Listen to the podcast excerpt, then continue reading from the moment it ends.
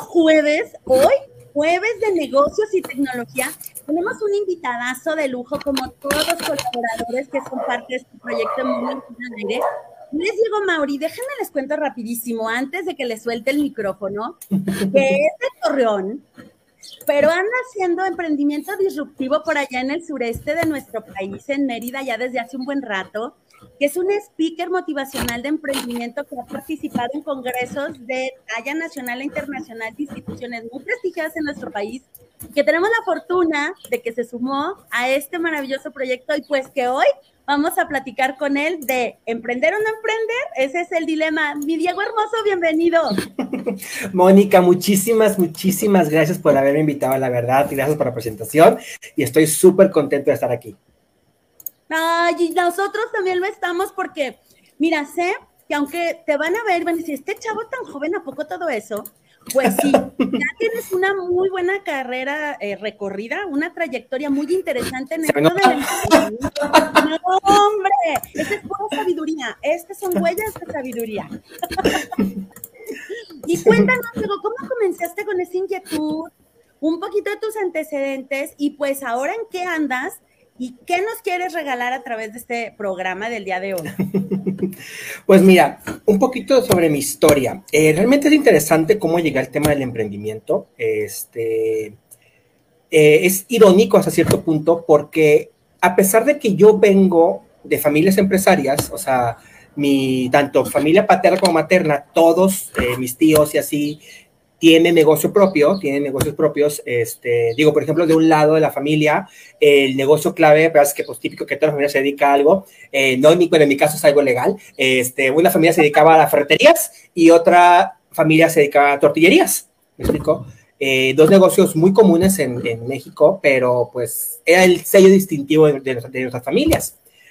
Pero yo jamás tuve, no, no me nació a mí nunca esa espinita de, ay, yo quiero emprender yo quiero este, tener mi propio negocio. No, yo pues realmente crecí con esa idea de, pues, yo sí quería estudiar, quería graduarme, tener un título, tener, trabajar en una empresa internacional y viajar por todo el mundo. Esa era mi, visión. O sea, no de cuentas, yo quería, pues, trabajar, ser este, eh, un empleado de una transnacional. Ese era mi sueño, ¿me explico? Por cuestiones eh, trágicas que no quiero tocar aquí porque pues luego esto se vuelve un mar de lágrimas y yo creo que ya con la guerra de Ucrania tenemos suficiente. Este, tuve que dejar la universidad, tuve que dejar la escuela, lamentablemente no, no pude acabar la universidad. Este, yo estaba estudiando en lo que yo considero que es la mejor institución educativa en el país, que es el TEC de Monterrey. Este, y pues me tuve que meter a trabajar tuve que meterme a trabajar pues, para poder subsistir, para poder apoyar en la casa.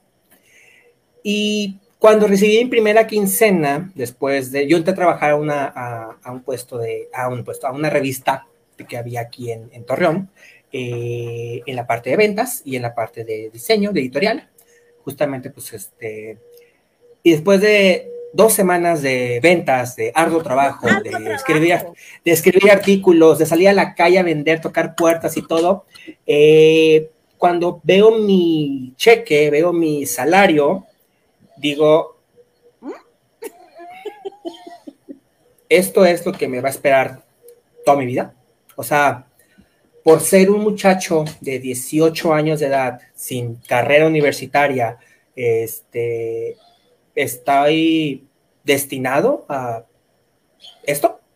O sea, dije, en ese momento como que me cayó el 20, no sé, algo se rompió en mí y dije, si yo, si no me van a pagar lo que yo necesito para vivir, me lo voy a pagar yo.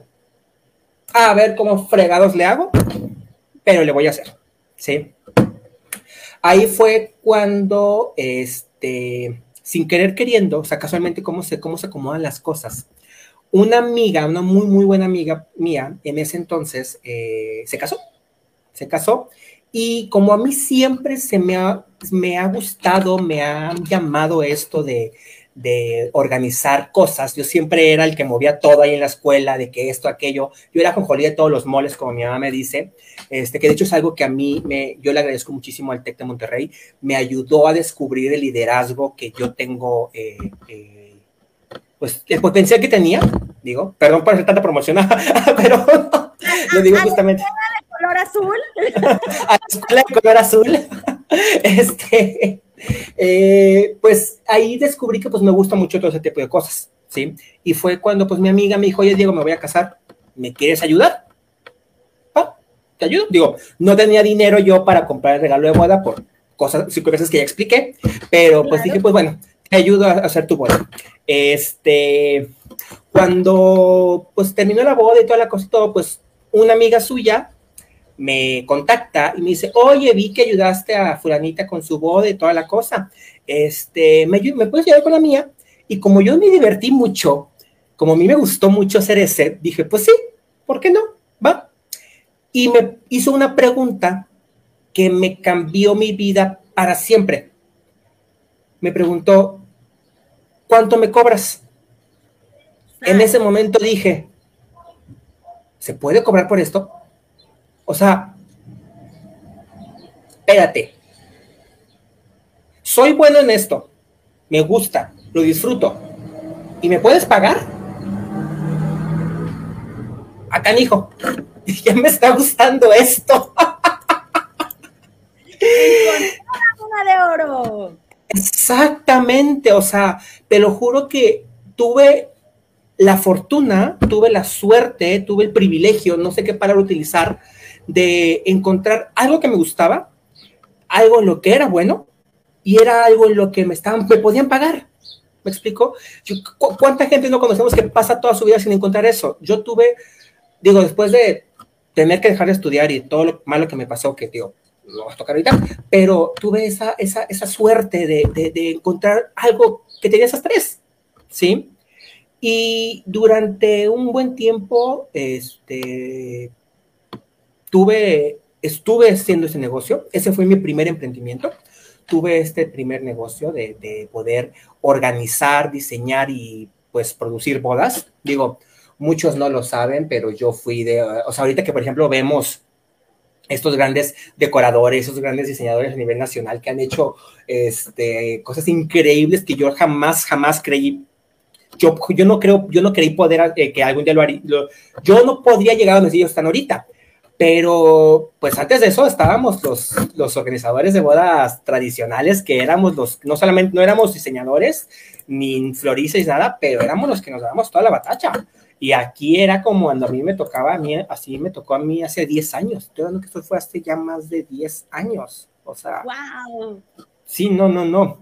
Y a partir de ahí comencé a encontrar, eh, pues, este mundo del emprendimiento no fue hasta que un gran amigo mío, eh, gran mentor, sobre todo mentor, eh, me invitó a una organización llamada Coparmex, que es para empresarios a nivel nacional, pero me invitó pues con el afán de poder yo organizar y producir un evento que tenía planeado.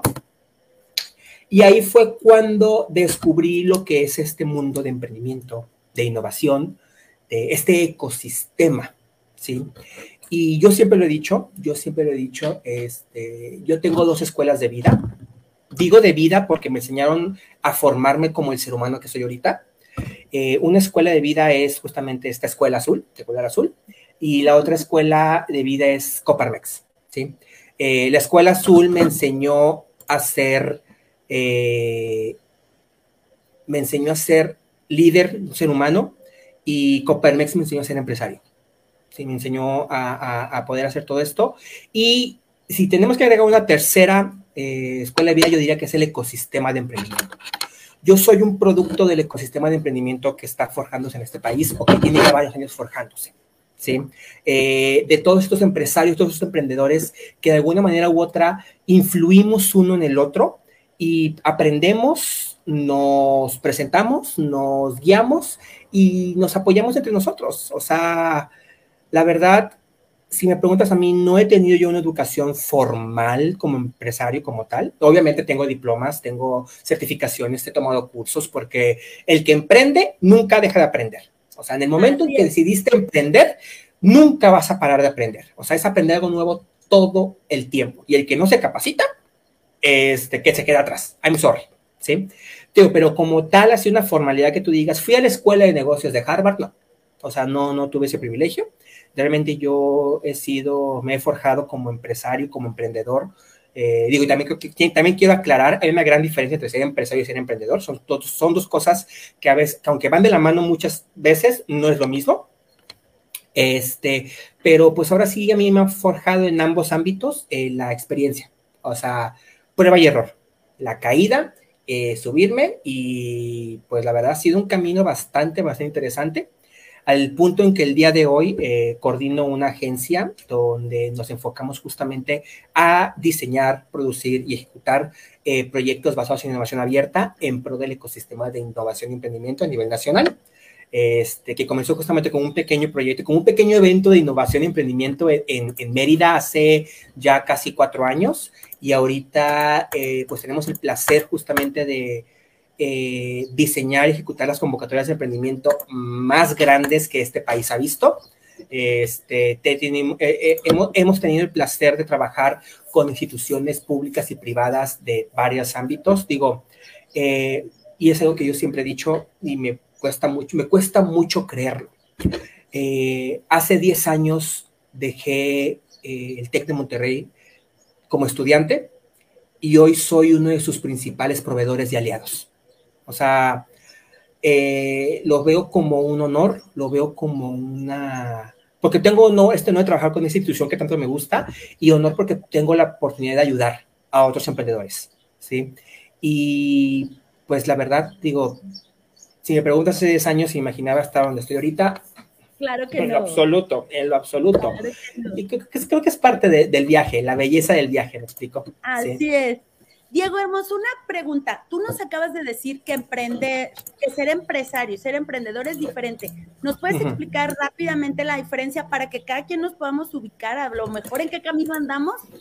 Claro que sí. Mira, ser empresario es un título. O sea, así como lo eres ingeniero y arquitecto, eh, botánico, biólogo, eh, herrero, es una profesión. Ser empresario es una profesión, ¿sí? Eh, un empresario se puede simplificar a un tema de decir, vendo, compro, intercambio, crezco, ¿sí?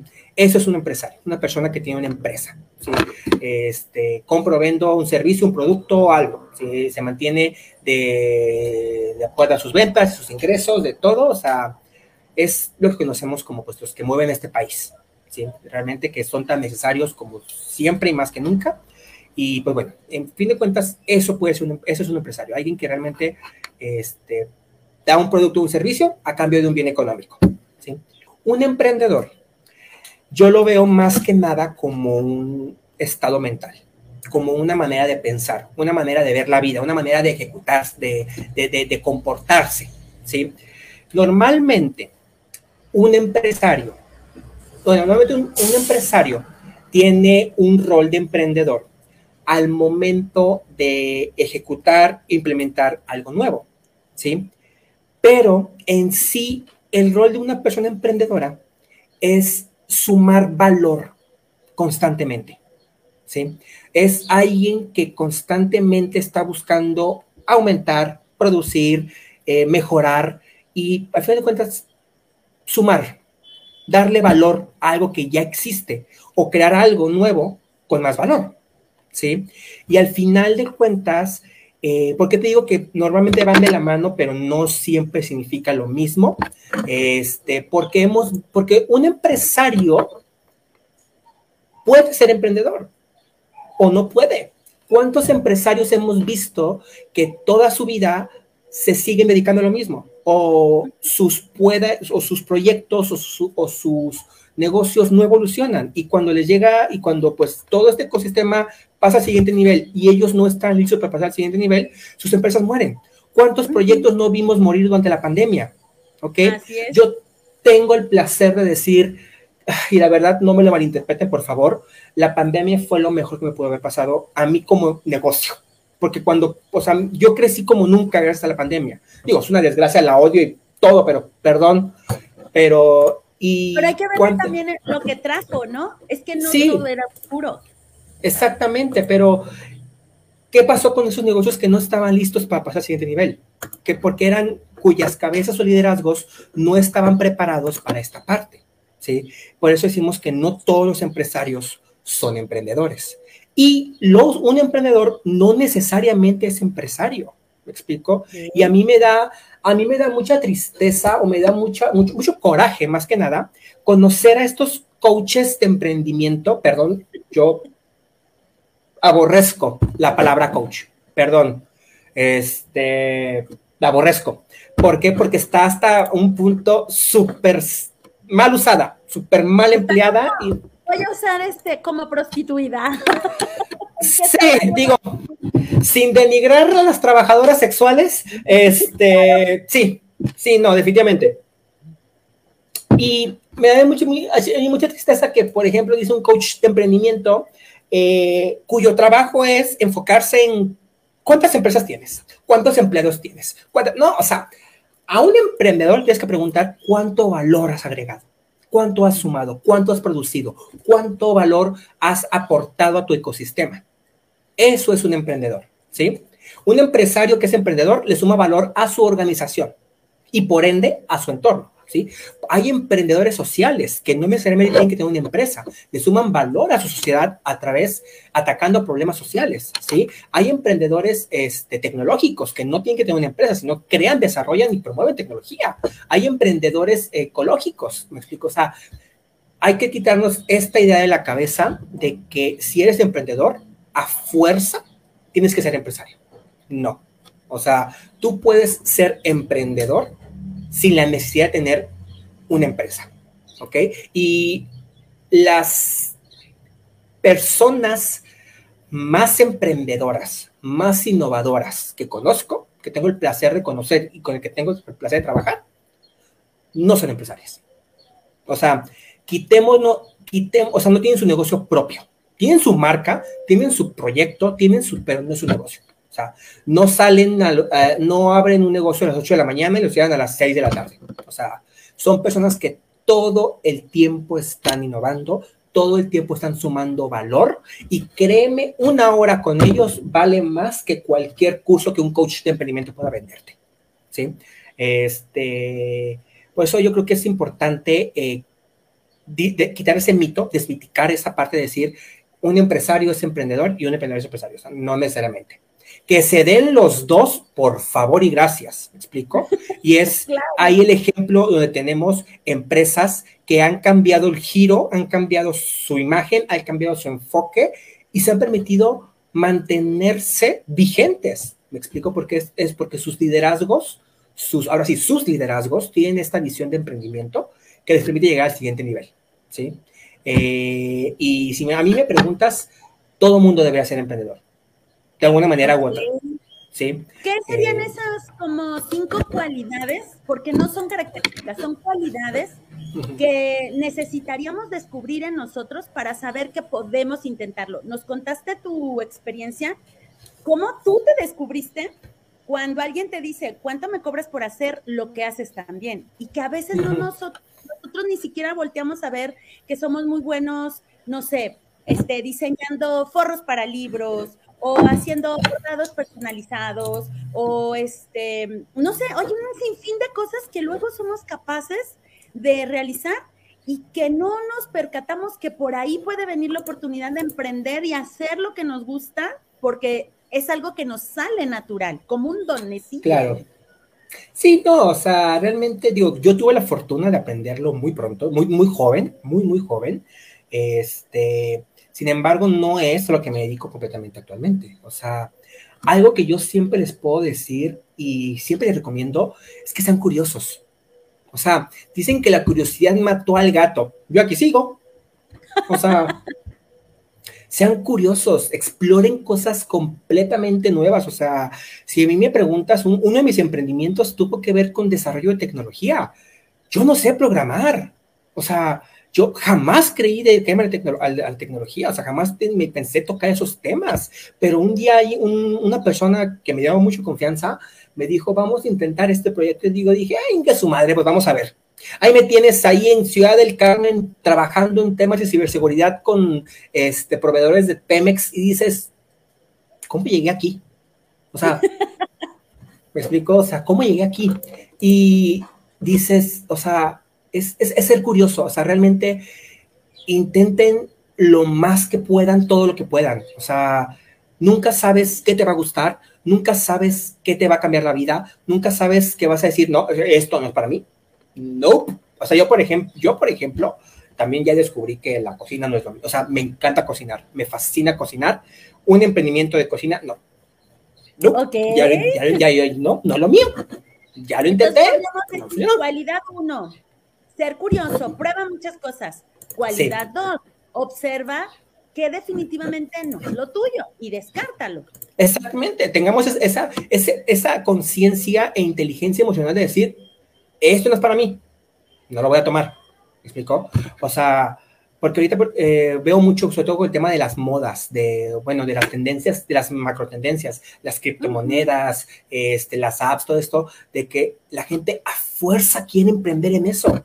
No, o sea, si no te gusta y no tienes el talento, no lo forces, porque no va a entrar. O sea, no, va a acabar muy mal y el único, que, el único que se va a ir decepcionado y quebrado va a ser tú.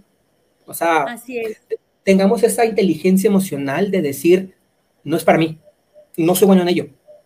Y, es que te desgasta, ¿no, Diego? O sea, te va desgastando la energía, el ánimo, todo lo que de inicio te empujó, esa parte de forzar, forzar, forzar, pues nos desgasta y entonces decimos, yo no soy emprendedor, esto no es para mí, regreso a ser este el empleado, que no tiene nada de malo, pero a lo mejor era simple y sencillamente que no aceptamos que no era por ahí. Exactamente, o sea, eh, que, los demás lo estén haciendo no significa que tú tengas que hacerlo, ¿me explico?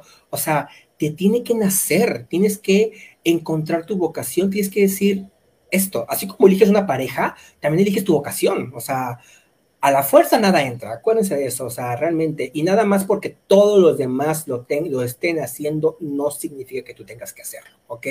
Tuvimos muchos, o sea, cuando nació el INADEM hace ya 10 años, ay Dios mío, 10 años, hubo una sobresaturación en el sistema, en el ecosistema de emprendimiento, que se llenó de, voy a decirlo, charlatanes, de personas que toda la vida dijeron que iban a aprender, emprender, pero nunca emprendieron, o sea, se, se, sobre, se sobresaturó el ecosistema. O sea, de, de, fanáticos, de fanáticos, no de eh, elementos de valor. ¿Me explico? Eh, muriendo el INADEM con este, hace tres años con el nuevo sexenio, eh, digo, fue bueno a cierto punto. Digo, malo por el hecho de que cuando un gobierno no apoya a sus emprendedores, pues es, es, es este, red flag, pero bueno porque pues nos permitió quitarnos de muchas... Ahora sí... Como estructuras que a lo mejor se iban a volver arcaicas y que iban en contra de la misma naturaleza de emprender. Exactamente, o sea, el hecho de decir, papá, gobierno, dame dinero para poder emprender, si yo no puedo emprender, hijo, no, desde ahí ya estamos mal, ¿sí? Desde ahí me estás demostrando que no eres emprendedor. O sea, me estás demostrando que, o sea, sí, sí, lo, lo se, se, envició mucho el, el, proceso de emprendimiento, se envició, es la palabra, se envició. Este, ahorita pues ya hemos logrado pues, quitarnos algunas malas prácticas. Hay unas que tristemente no van a desaparecer en poco tiempo, pero pues lo que digo, o sea, ahí, nos, ahí resaltamos la diferencia entre un emprendedor y un empresario, porque el empresario solamente busca generar ganancia a toda costa. ¿Ok? Y eso es algo que aprendí, por ejemplo, en Coparmex. Eh, hay empresarios buenos y malos. O sea, claro. sí lo hay, ¿me explico? Lo que sí no he encontrado es emprendedores malos o buenos. O sea, emprendedores buenos, son puros buenos, o sea, porque todos suman valor. Que no estén bien enfocados es diferente, pero en sí, yo no he conocido un emprendedor malo. O sea, la verdad, no, no, he tenido el disgusto de conocer un mal emprendedor. Empresarios malos, muchos. Empresarios, emprendedores buenos, no. encontrar, Diego, porque finalmente en esta búsqueda de tu razón de vida no podría ser malo, ¿no? No. Simplemente es diferente, simplemente no es por ahí. Y creo que aquí cabe una frase que es mucho de emprendedores, de que el fracaso también es una lección para saber por dónde no va. No, definitivamente. O sea, aprendes más de un fracaso que cualquier cosa. O sea, yo, yo llevo ocho emprendimientos cerrados. No quiero decir fracasados porque no todos acabaron en, fracaso este, económico. Eh, simplemente proyectos que concluyeron su ciclo. Pero de hecho, de esos ocho emprendimientos, he aprendido más que cualquier curso, cualquier taller, cualquier todo. O sea, te lo puedo decir, no, no, no hay mejor maestro que equivocarse. Tristemente, tristemente, no todos tenemos el privilegio de equivocarnos ocho veces.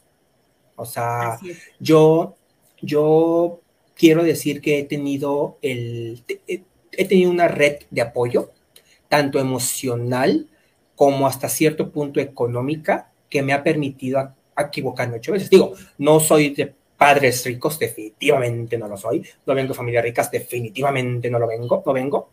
Pero afortunadamente he tenido una red emocional de amigos, de aliados, que me han dicho, ok, este, pues toma esta chamba, Diego, en lo que pues te recuperas. ¿Me explico? Claro. O sea, he, tenido ese privilegio, y, quiero decir la palabra, privilegio, ¿sí? Este, justamente para poder sacarlo y poder atacarlo, este, eh, de poder de alguna manera sacarlo, ¿sí? Sí. o sea, la verdad no, no, ha sido, no ha sido fácil, pero tampoco he estado solo. En ningún momento he estado solo. Y eso, es, eso es bien importante. Eso es bien importante lo que dices, porque luego creemos que, bueno, emprendedores, el Han Solo, ¿no? De la historia, acá él tiene que romper todas las barreras, y la verdad es que no.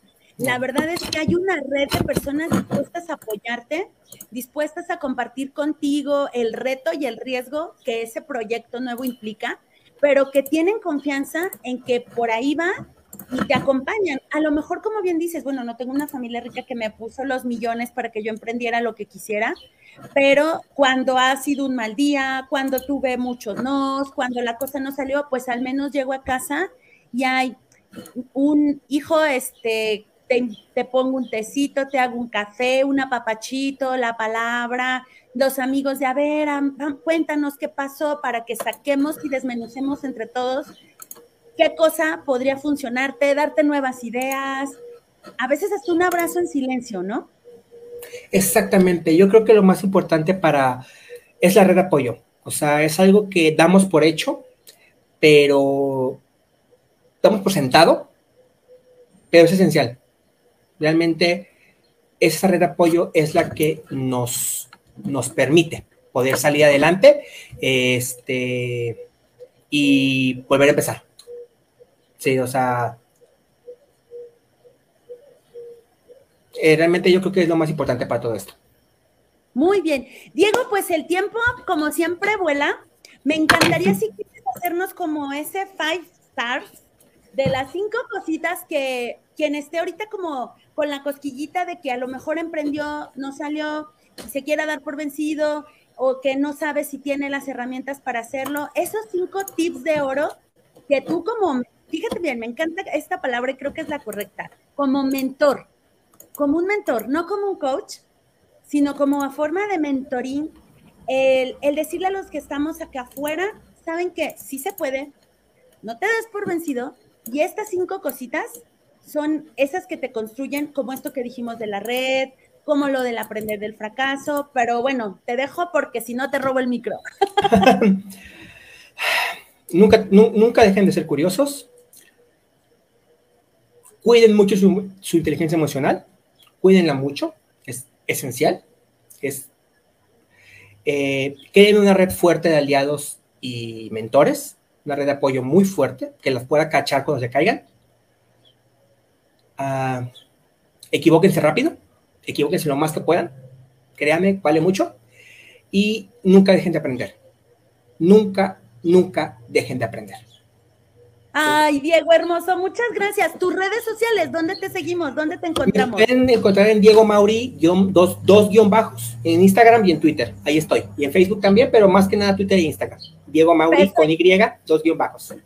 Muy bien, muchísimas gracias por el día de hoy. Gracias a ti que nos escuchas. Recuerda, comparte, comparte, comparte y comparte en nuestras redes sociales, en, en Facebook, Moni Ortega al aire, en YouTube, Moni Ortega al aire. Suscríbete y activa la campanita. Y en Spotify puedes escuchar el podcast en el canal Moni Ortega al aire o síguenos en Instagram en Moni Ortega al aire. Tenemos una cita el día de mañana a las 11 a.m. Hasta la próxima. Hasta luego. Bye. Diego.